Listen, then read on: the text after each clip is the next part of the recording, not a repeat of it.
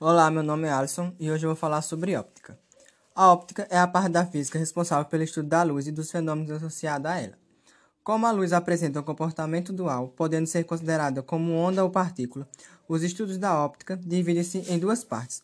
A óptica, óptica física, quando se considera a natureza ondulatória da luz, e a óptica geométrica, quando a luz é considerada uma partícula e seus estudos são feitos a partir do conceito de raios de luz, conferindo um modelo geométrico para a luz.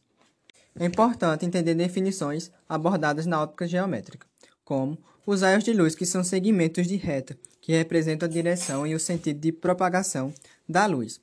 E elas podem ser emitidas por dois tipos de fonte, as fontes primárias e secundárias. As primárias são as que permitem a luz própria, como o sol, a chama de uma vela ou uma lâmpada, e as fontes secundárias, que refletem a luz que recebe de uma fonte primária, como a lua que reflete a luz que recebe do sol, ou um livro, que só pode ser visto se refletir a luz que recebe de uma lâmpada. As fontes luminosas também podem ser classificadas em relação à sua dimensão. Fontes extensas e fontes pontuais. As extensas são quando possuem dimensões consideráveis, se comparadas às dimensões do objeto a ser iluminado. Por exemplo, uma lâmpada acesa perto de um livro. As fontes pontuais são se as dimensões de fonte de luz forem consideradas desprezíveis em relação ao objeto a ser iluminado.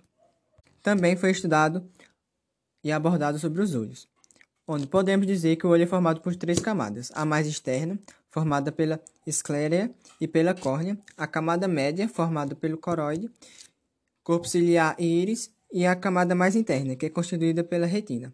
Além dessas camadas, o olho apresenta o cristalino, uma espécie de lente. O olho humano é complexo sistema óptico, capaz de, de distinguir até 10 mil cores. Os olhos apresentam como função principal a visão, nutrição e proteção. Ao receber a luz, os olhos convertem em impulsos elétricos, que são enviados ao cérebro, de onde são processadas as imagens que vemos.